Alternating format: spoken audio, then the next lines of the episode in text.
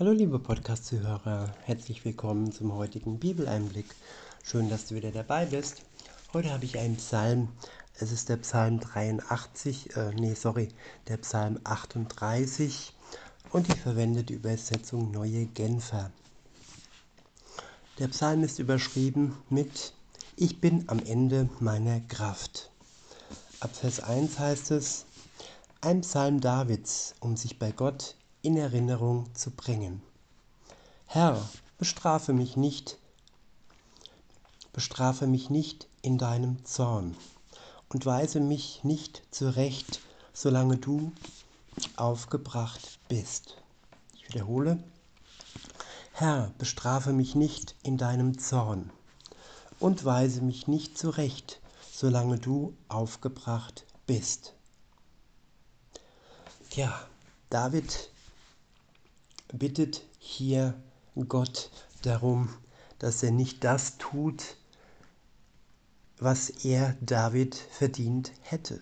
Verdient hätte aufgrund seiner Schuld, nämlich von Gott bestraft zu werden. Gott ist zornig aufgrund unserer Schuld, denn er, der heilige Gott, er kann keine Sünde zwischen sich und uns stehen lassen.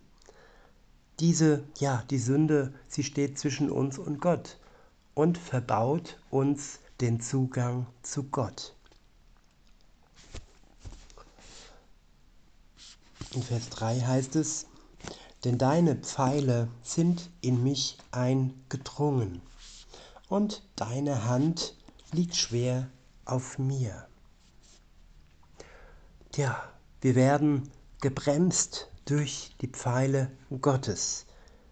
Seine Strafe dringt in uns ein. Er bremst uns aus, wie gesagt, wenn wir sündigen. Es ist alles eine Frage der Zeit, wie lange, wie lange wir mit unserer Schuld leben können, ohne von Gott ausgebremst zu werden, ohne dass ja, seine Pfeile in uns eindringen und uns stoppen. Und ohne dass seine Hand schwer auf uns liegt. In Vers 4 heißt es, weil du zornig auf mich bist, gibt es keine heile Stelle mehr an meinem Körper. Wegen meiner Sünden ist nichts mehr an mir gesund. Es gibt verschiedene Arten der Prüfungen und ja, der Strafe. Hiob zum Beispiel, er wurde von Gott geprüft, nachdem der Teufel ihm gesagt hatte, ja, lass Hiob doch eine Prüfung zukommen. Und ja, dann wird er seinen Glauben an dich aufgeben. Das war die Unterstellung des Teufels Gott gegenüber. Und Hiob wurde geprüft, sein Glauben wurde geprüft, ohne Schuld im Vordergrund. Hiob war ein treuer Geselle Gottes. Aber hier bei David ist es so, dass seine Sünde seinen Körper geschwächt hat, krank gemacht hat. Das kann auch bei uns sein, dass wir, ja, wenn die Sünde uns schwächt, wir ja in einem ganz üblen Zustand sind. Wenn jemand zum Beispiel fremd geht, das geht auf sein Herz. Er bekommt dann irgendwann einen Herzinfarkt, wenn jemand sich ungesund ernährt, wenn jemand Drogen zu sich nimmt, wenn jemand Alkohol nicht in Maßen trinkt, sondern übermäßig viel trinkt, ja, dann wird sein Körper darunter leiden.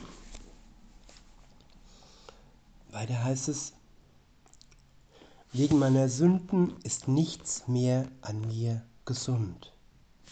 Meine Schuld ist mir über den Kopf gewachsen. Sie ist eine drückende Last, zu schwer für mich zu tragen. Ja, dass uns die Schuld, dass uns die Sünde, die wir begehen, über den Kopf wächst, das ist manchmal schleichend. Man gewöhnt sich an ein gesetzloses Leben, an ein sündhaftes Leben. Und ruckzuck ist es so, ja, dass die Sünde uns übermannt oder überfraut und dass wir dann nicht mehr in der Lage sind, ja, herauszukommen. Wir kommen eigentlich nie aus der Sünde heraus. Das muss uns erstmal einleuchten, denn Sünde ist eine Sache, die können wir nicht wieder gut machen. Es ist ein Opfer nötig, damit wieder gut wird, was wir verbockt haben. Und ja, es ist nicht möglich, dass wir durch unser Tun, durch unser in Gänsefüßchen gutes Tun, die Sünde ungeschehen machen. Dazu ist ein Opfer nötig. Früher, bevor Jesus da war, bevor er für uns am Kreuz gestorben ist, als das letzte und einzige Opfer, das nur einmalig ja nötig war. All die Tieropfer, die mussten immer wieder und wieder wiederholt werden.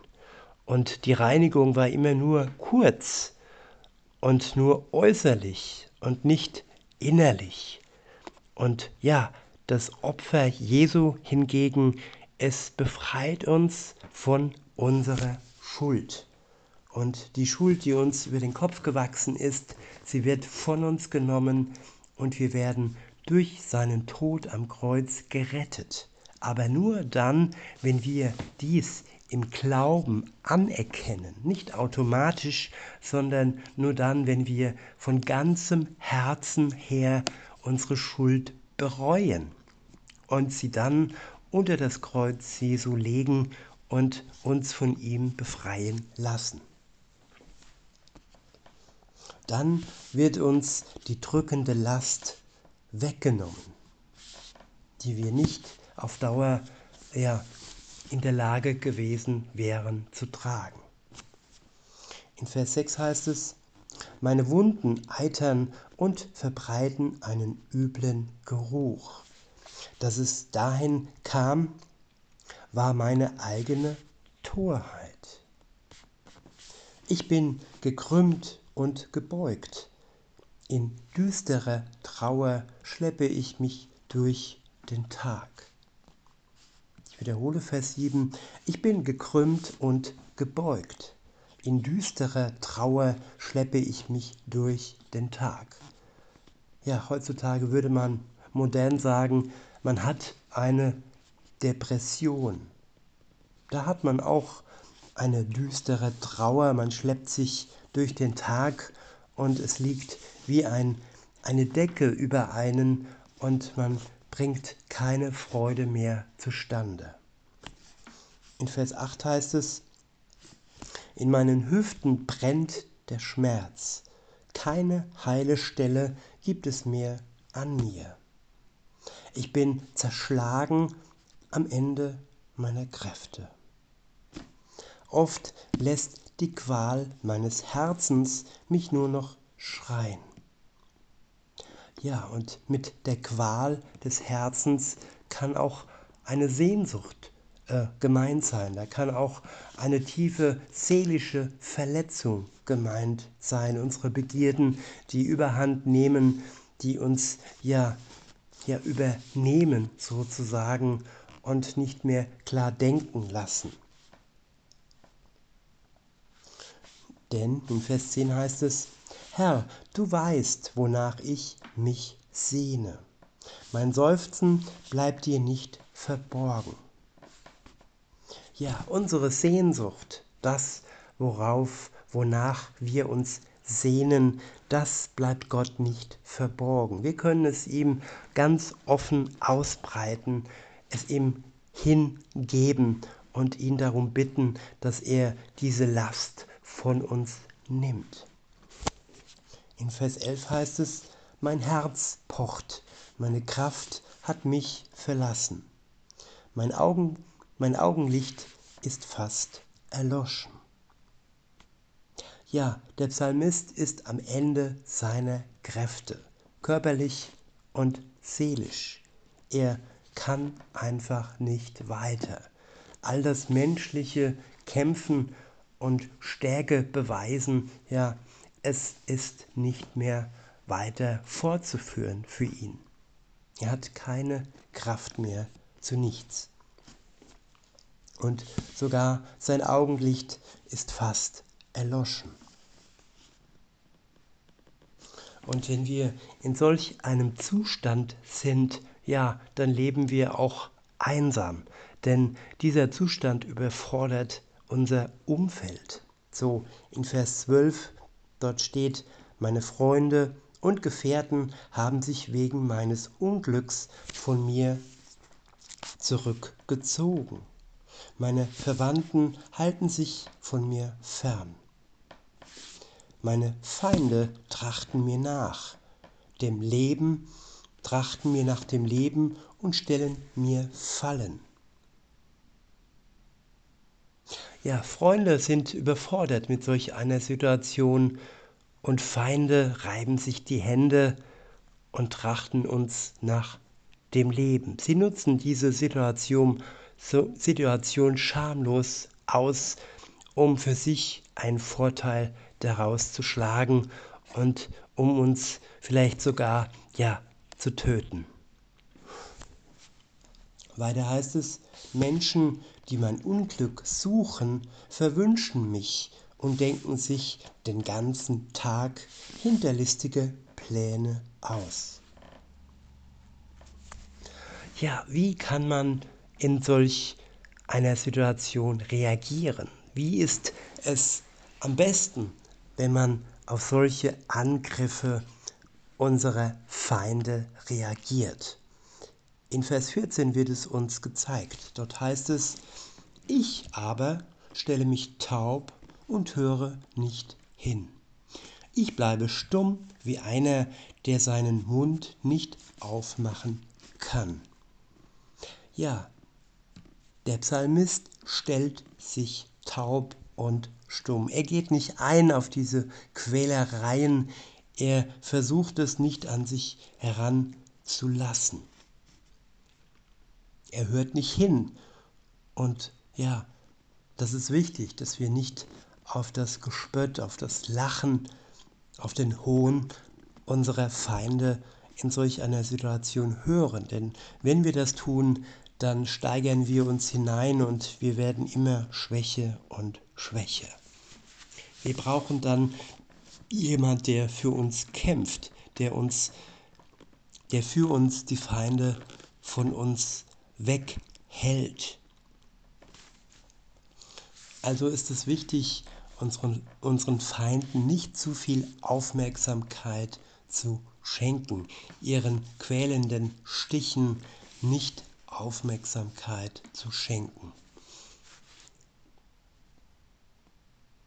In Vers 15 heißt es, ich verhalte mich wie jemand, der nichts hört, wie einer, der zu keiner Entgegnung mehr fähig ist. Ja, reden ist Silber, Schweigen ist Gold, steht an einer anderen Stelle. Es ist manchmal einfach besser zu schweigen denn sonst werden wir mehr und mehr unserer Kraft beraubt. In Vers 16 heißt es, ja, alleine auf dich, Herr, hoffe ich. Du selbst wirst die Antwort geben, Herr, mein Gott. Ja, wenn ich darauf hoffen würde, dass meine Feinde mich ähm, ja, loslassen, dass sie ja, überzeugt werden, dass sie mich nicht mehr angreifen. Wenn ich es aufgebe, meine Feinde zu überzeugen mit Worten und Taten, damit sie von mir lassen.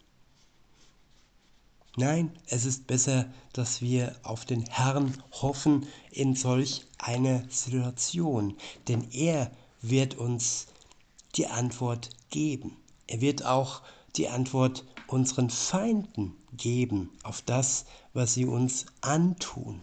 Er wird sie am Ende der Zeit spätestens richten für all die Quälereien, die sie uns antun. Deshalb ist es wichtig, ich wiederhole nochmal Vers 16, dass wir auf Gott schauen und auf ihn hoffen. Dort heißt es, ja, alleine auf dich, Herr, hoffe ich. Du selbst wirst die Antwort geben. Herr, mein Gott. Weiter heißt es, mein Wunsch ist, keiner von ihnen soll sich über mein Unglück freuen. Niemand soll überheblich auf mich herabblicken, wenn ich den Halt verliere. Ja, das ist der Wunsch, den wir an Gott richten dürfen. Es ist nichts, was wir aktiv unseren Feinden gegenüberstellen brauchen. Und wenn sie sich für eine kurze Zeit über unser Unglück freuen, es wird nur eine kurze Zeit sein im Vergleich zur Ewigkeit, wo wir dann ja von Gott belohnt werden, wenn wir ja bedacht vorgehen und nicht Gleiches mit Gleichem ja rächen. Er, ihm ist die Rache und nicht wir sollen das in die Hand nehmen.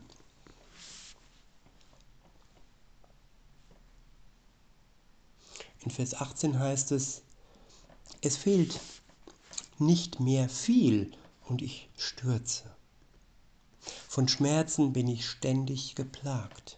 Ja, ich bekomme meine, ja, ich bekenne meine Schuld. Hier ist der Wendepunkt, wo wir Gott unsere Schuld bekennen. Die Schuld, die dazu ja beigetragen hat, dass wir in dem ja von Schuld ausgelösten Schlamassel gelandet sind. Und wenn das nicht so ist wie bei Hiob, dann dürfen wir zu Gott flehen, ihn darum bitten, dass er uns befreit von diesem schrecklichen Leid. Ich wiederhole und fahre fort. Ja, ich bekenne meine Schuld. Meine Sünde tut mir von ganzem Herzen leid. Ja, wenn uns unsere Sünde von ganzem Herzen leid tut, dann ist der Wendepunkt geschafft. Dann ist die, Voraus die Voraussetzung dafür eingeleitet, dass Gott uns helfen und befreien und retten kann. Denn ohne dass uns unsere Sünde von Herzen leid tut, kann und möchte Gott uns nicht erlösen. Denn die Sünde wäre dann immer noch da, wo sie ist, zwischen uns und Gott.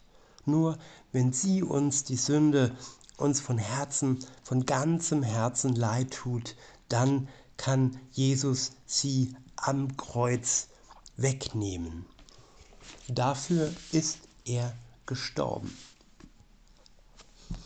In Vers 20 heißt es, meine Feinde sind zahlreich und voller Kraft. Und es sind so viele, die mich ohne Grund hassen. Ja, und es werden immer mehr werden, immer mehr Menschen werden, die uns ohne Grund hassen. Je enger die Beziehung zu Gott wird, desto mehr Menschen werden uns hassen und versuchen, ja, durch diesen Hass ja, uns umzupolen, sodass wir von Gott ablassen und dann ja niemand mehr haben, der uns hasst, weil dann gibt es ja keinen Grund mehr für den Teufel, dass er ja Menschen zu uns schickt, die uns hassen, denn dann wären wir ja von Gott weg, dann hätten wir von Gott abgelassen. Wenn wir angefochten werden, wenn wir gehasst werden, dann, liebe Zuhörerin, lieber Zuhörer, ist dies nur ein Beweis, dass wir in einer Beziehung, in einer engen Beziehung mit Gott stehen. In Vers 21 heißt es, Gutes vergelten sie mir mit Bösem. Gerade weil ich mich für das Gute einsetze, begegnen, begegnen sie mir mit Feindschaft. Verlass mich nicht, Herr, sei mir doch jetzt nicht fern, mein Gott. Komm rasch herbei und hilf mir, Herr, denn du bist meine Rettung. Ja, wie gesagt, zuerst die Buße von Herzen, dass uns unsere Schuld von Herzen leid tut, dann die Bitte, dass Gott uns heraushilft aus unserem selbst zusammengebrachten Schlamassel. Und ja, dann wird er uns retten. Zu seiner Zeit wird er uns rausziehen aus dem Jammertal, aus dieser schrecklichen Situation. Denn er hält sein Versprechen. Er wird jeden Menschen retten, der an ihn glaubt, der nicht denkt, er könnte mit guten Werken alles wieder geschehen machen, nein, der von Herzen bereut und daran glaubt, dass er durch den Glauben von Gott gerettet wird. In diesem Sinne wünsche ich euch noch einen schönen Tag und sage bis denne.